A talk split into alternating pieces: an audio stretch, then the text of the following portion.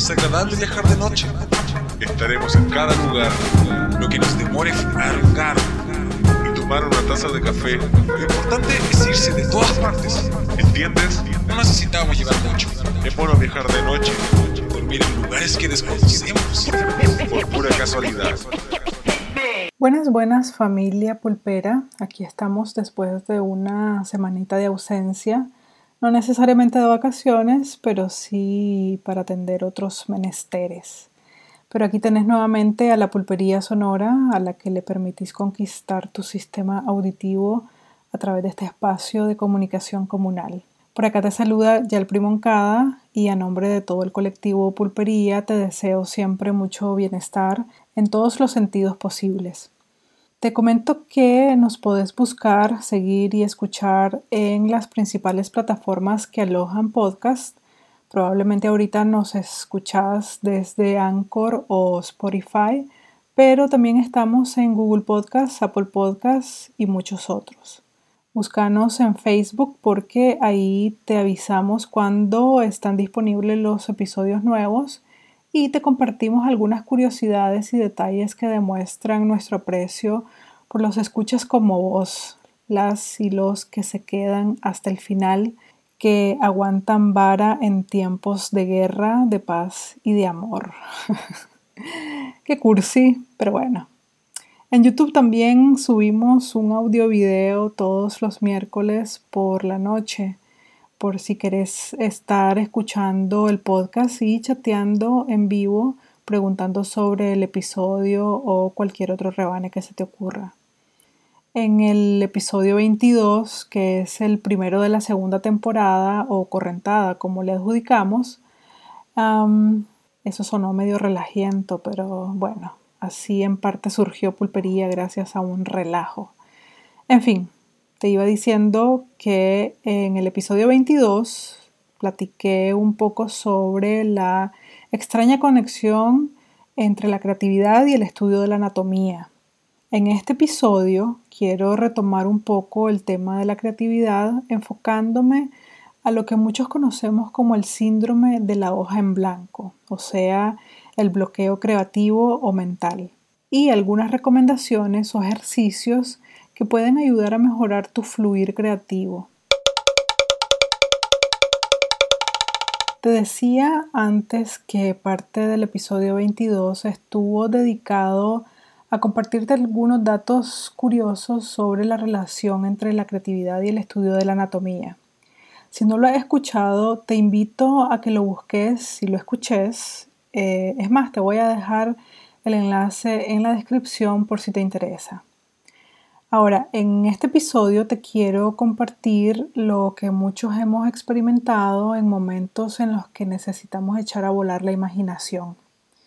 Yo creo que todos o muchos, quizás la gran mayoría de quienes hemos agarrado lápiz y papel para empezar a estructurar un proyecto, una idea, un prototipo, o una presentación, una pintura, etcétera, etcétera, nos hemos quedado de pronto mirando fijamente el papel o la pantalla de la compu o el lienzo, girando el lápiz o el pincel entre los dedos o mordiéndolo, rotando el mouse una y otra y otra vez.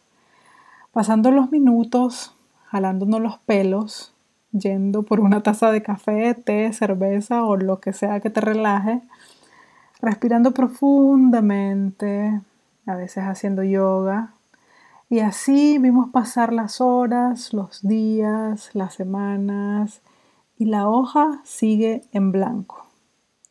Si en este punto pensaste o dijiste, no, eso a mí nunca me ha pasado, una de tres, o tenés cuatro años, o sos una persona pretenciosa, o tu cerebro es una genialidad andando. Si sos uno de los últimos dos casos, este episodio definitivamente no es para vos. Te doy permiso a que le cambies de podcast o regresa a tu vida de abundantes creaciones. Felicidades para vos. Me decidí a platicar sobre este tema porque tengo fácil como cinco o seis meses tratando de escribir un artículo sobre un tema que me gusta, la fotografía, que de hecho es una de mis pasiones, es parte esencial de mi existencia y aunque el género sobre el que trato de escribir no es mi fuerte, pero cuando se me antojó escribir sobre este, sentía que tenía muchas cosas que decir, que investigar y que analizar al respecto. Quizás exponiendo este tema en pulpería me ayude y de paso a otros también a entender y a superar esos bloqueos mentales que a veces sufrimos y que son más frustrantes cuando es sobre algo que nos gusta o en base a una destreza que por lo general nos fluye con facilidad, pero que eventualmente sufrimos este también llamado síndrome de la hoja en blanco. Casualmente, entre una de las lecturas que encontré sobre este tema, se cita una frase de un escritor estadounidense muy controvertido en sus letras y en su paso por la Tierra, pero que describe muy bien parte del objetivo de este episodio. Me refiero a Charles Bukowski, quien inmortalizó esta frase de su libro, eh, en su libro Poemas de la Última Noche de la Tierra, y la frase traducida dice así, escribir sobre el bloqueo del escritor es siempre mejor que no escribir. Prácticamente es lo que estoy haciendo con este episodio, solo que además de escribir mis ideas, se las voy a oralizar. Y bueno, se le ha relacionado este síndrome a las personas que escriben, y se ha señalado como un malestar o ansiedad durante el proceso de creación escrita, cuando en realidad sucede en todos quienes tengan que realizar algún tipo de proceso creativo. Se llega a identificar como un pánico a empezar algo o una parálisis psicológica propia del inicio de cualquier desarrollo creativo.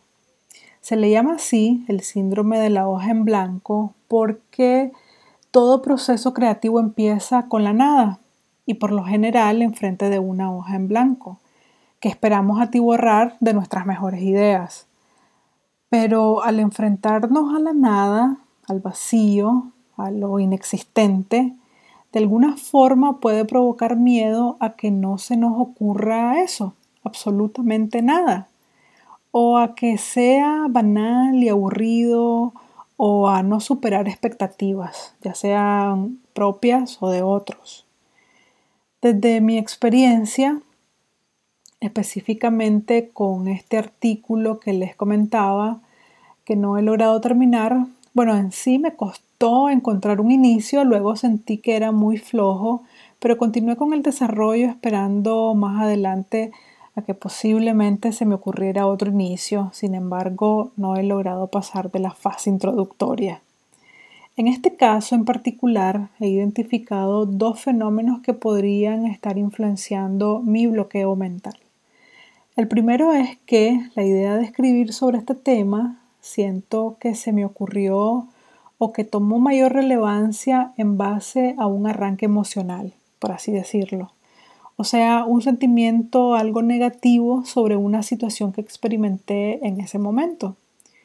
No voy a ahondar en eso, solo quiero exponer el hecho de que a veces nuestras emociones nos pueden jugar una mala pasada cuando tratamos de ser creativos pero influenciados por, por sentimientos contradictorios o frustraciones aunque no niego que a veces esto pueda ser incluso fuente de buena inspiración, porque me ha pasado, pero habría que identificar cuándo es útil o productivo y cuándo no.